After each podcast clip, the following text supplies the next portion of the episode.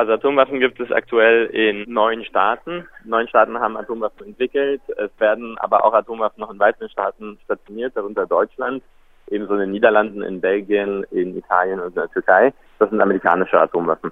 Insgesamt die meisten Atomwaffen in der Hand von Russland und den USA und, äh, und weltweit gibt es noch etwa 15.000 Atomwaffen. Es reicht also weiterhin, um die Welt mehrmals zu zerstören. Nach aktuellen Klimamodellen kann man ein bisschen berechnen, wie viel Staub und wie viel Ruß in die Atmosphäre gewirbelt würden, wenn nukleare Detonationen in Städten und so weiter passieren würden. Man geht davon aus, dass äh, schon wenige hundert Atomwaffen ausreichen würden, um einen nuklearen Winter auszulösen, der dann über eine Milliarde Menschen den Hungertod bringen könnte.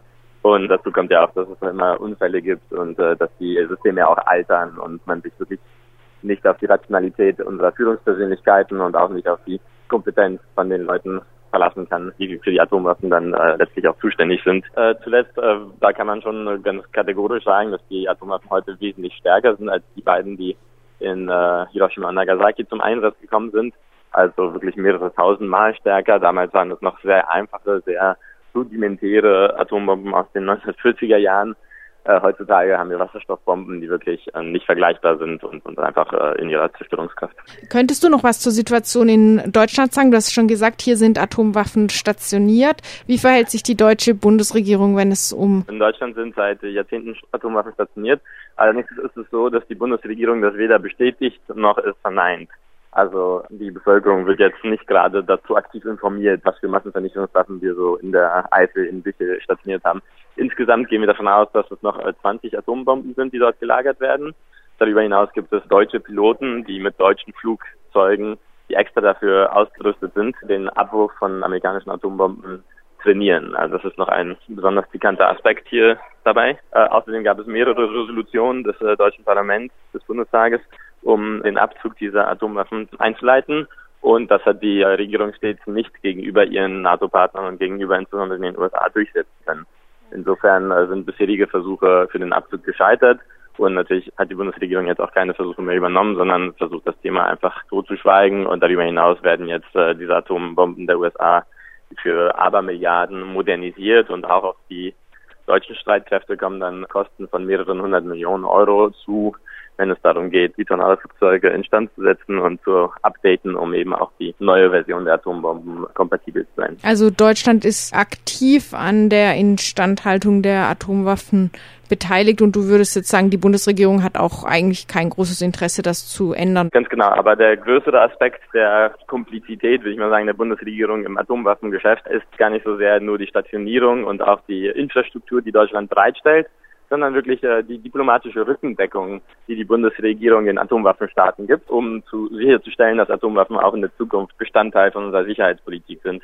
Das klingt jetzt vielleicht ein bisschen drastisch, weil die äh, Bundesregierung immer behauptet, dass sie für nukleare Abrüstung einstehen würden. Allerdings ist es so, dass sie äh, sich eigentlich nur für Schritte und für Prozesse stark machen, die seit mittlerweile 20 Jahren komplett zum Stillstand gekommen sind. Der Rest der Welt hat die Geduld mit den Atomwaffenstaaten verloren. Man kann schließlich nicht auf die Raucher warten, wenn es darum geht, ein Rauchverbot zu instituieren.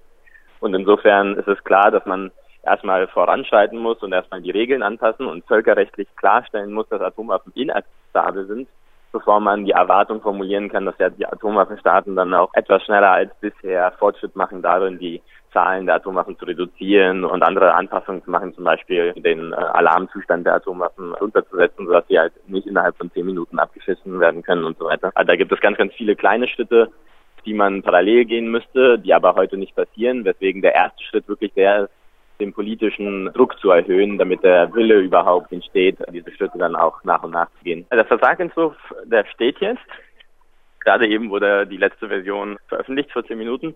Die wird jetzt heute äh, übersetzt in alle UN-Sprachen und dann morgen zur Annahme freigegeben. Morgen werden wir dann tatsächlich den Vertragsentwurf für ein völkerrechtliches Verbot von Atomwaffen haben. Das ist ein Text von ungefähr zehn Seiten mit 20 Artikeln.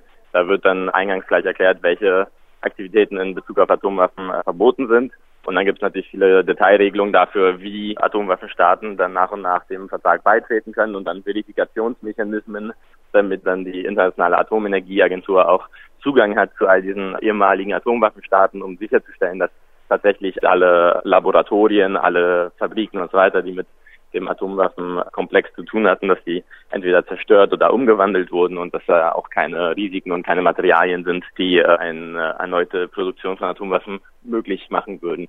Insofern, äh, dieser Vertrag wird morgen angenommen werden und das wird dann den ganzen Prozess der völkerrechtlichen Delegitimierung in Gang setzen. Klar, dann geht es für uns weiter damit, äh, die Staaten dazu zu drängen, das so schnell wie möglich zu ratifizieren. Der Vertrag wird erst in Kraft treten, wenn äh, 50 Staaten ihn ratifiziert haben. Das dürfte kein Problem sein, da wir aktuell 130 Staaten haben, die ja aktiv mitverhandeln. Insofern ist es wirklich nur eine Frage der Zeit, bis diese Ratifikationen da sind. Viel schwieriger wird es aber dann Staaten wie Deutschland, andere NATO-Staaten und letztlich natürlich auch die Atomwaffenstaaten dazu zu bewegen, dem Vertrag beizutreten.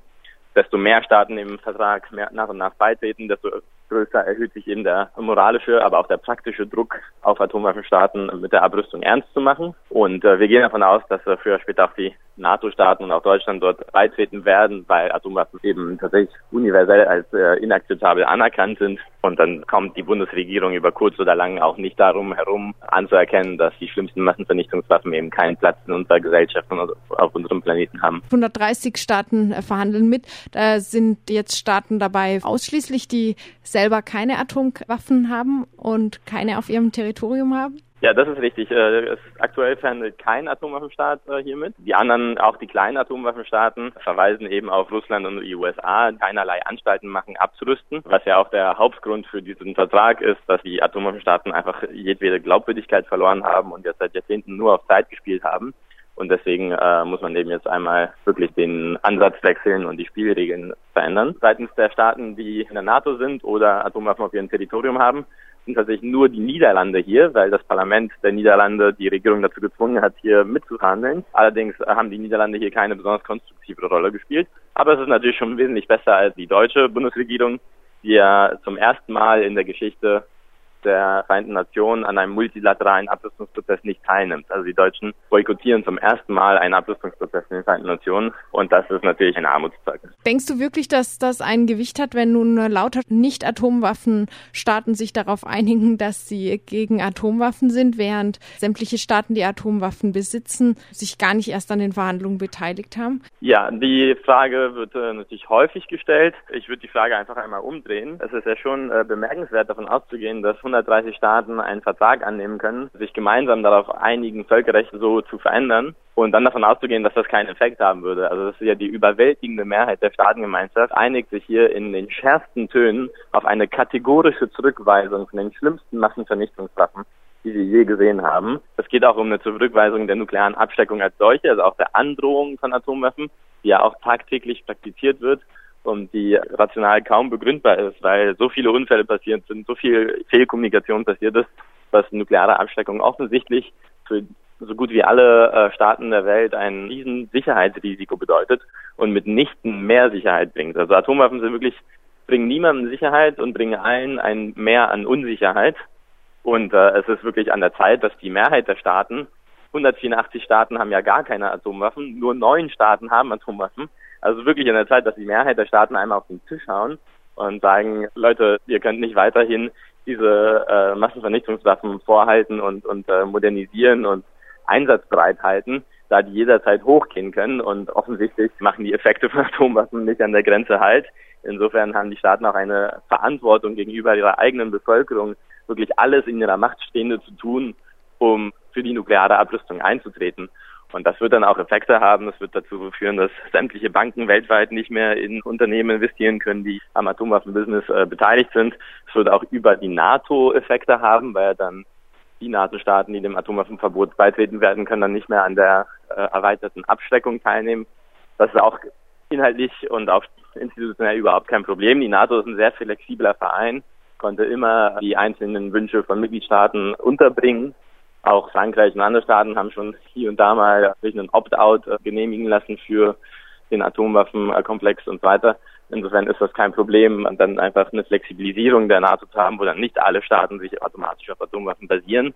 Und das wird dann natürlich auch Effekte haben auf die Politiken der NATO, auf die Einsatzrichtlinien und so weiter und wird sich dann ähnlich wie schon im Fall der Streumunition und der Landminenverbote wird sich das dann auch so langsam aber sicher propagieren. Und auch bei den Landminen- und Streumunitionsverboten haben die Staaten, die diese Waffen hatten, äh, überhaupt nicht teilgenommen an den Verhandlungen und sich auch dagegen gewehrt über Jahre. Heutzutage ist es so, dass selbst die USA, obwohl sie diese Verträge nicht unterzeichnet haben, keine Landminen mehr einsetzen und auch die Streumunition jetzt abschaffen und auch die Fabriken geschlossen wurden und so. Also langsam aber sicher werden diese Verträge dann eben Effekte entfalten in den politischen Diskurs für die Argumente, die Parlamentarier benutzen, wenn sie gerade Gelder für den Atomwaffenkomplex bewilligen und so weiter und auch für den Ton, den Journalisten dann wählen, wenn Trump mal wieder sagt, auch lasst uns doch eine Billion Dollar in die in die Modernisierung der Atomwaffen investieren und so weiter und so fort. Also das, äh, das wird auf jeden Fall immer schwieriger werden für die Atomwaffenstaaten, ihre ihre Sucht nach Massenvernichtungswaffen zu rechtfertigen. Es sind aber doch viele Staaten atomwaffenfrei, die gleichzeitig wirtschaftlich eher schlecht gestellt sind. Haben die denn dann irgendein Druckmittel, irgendeine Sanktionsmöglichkeit? Gut, also Sanktionsmöglichkeiten gibt es nicht. Die Atomwaffenstaaten sind ja auch die fünf Mitglieder im UN-Sicherheitsrat plus Indien, Pakistan, Israel und Nordkorea. Das sind schon insgesamt recht mächtige Staaten. Gut, Nordkorea ist etwas isoliert, aber das kann man mit den anderen Atomwaffenstaaten auf jeden Fall nicht machen. Und das ist auch nicht das Ziel. Das Ziel ist eben wirklich über moralischen und politischen Druck, über rechtlichen Druck und ein Stück einer graduellen Reduzierung der Atomwaffen zu erleichtern. Es gibt ja verschiedene Prozesse, um vertrauensbildende Maßnahmen, um alle möglichen vorgeschlagenen Vertragswerke zu spaltbarem Material, zum Teststoppverbot und so weiter, die aber allesamt stecken geblieben sind und seit Jahrzehnten keinen Fortschritt mehr machen. Insofern braucht es da wirklich einfach ein bisschen einen Weckruf, um wieder Bewegung in diese Debatte zu bekommen. Und dazu ist das Atomwaffenverbot auf jeden Fall gut geeignet. Du bist jetzt Und ich würde auch ja. wirklich diesen symbolischen Kanal nicht unterschätzen. Also Atomwaffen leben ja nicht davon, dass man hier und da mal ein paar Millionen Leute umbringt und mal wieder eine Stadt auslöscht. Atomwaffen leben wirklich nur durch diesen symbolischen Charakter. Es geht nur darum, die vorzuhalten und die anzudrohen. Und wenn man eben das Statussymbol Atomwaffen angreift, dann kann man Atomwaffen auch von, von diesem Sockel runterreißen und Atomwaffenstaaten dafür schlecht aussehen lassen, dass sie den Rest der Welt diesem Risiko aussetzen. Und wir sind mit dem Vertragsentwurf, wie er heute steht, hochzufrieden. Insofern denken wir, dass das auch ein gutes Modell für die Zukunft war.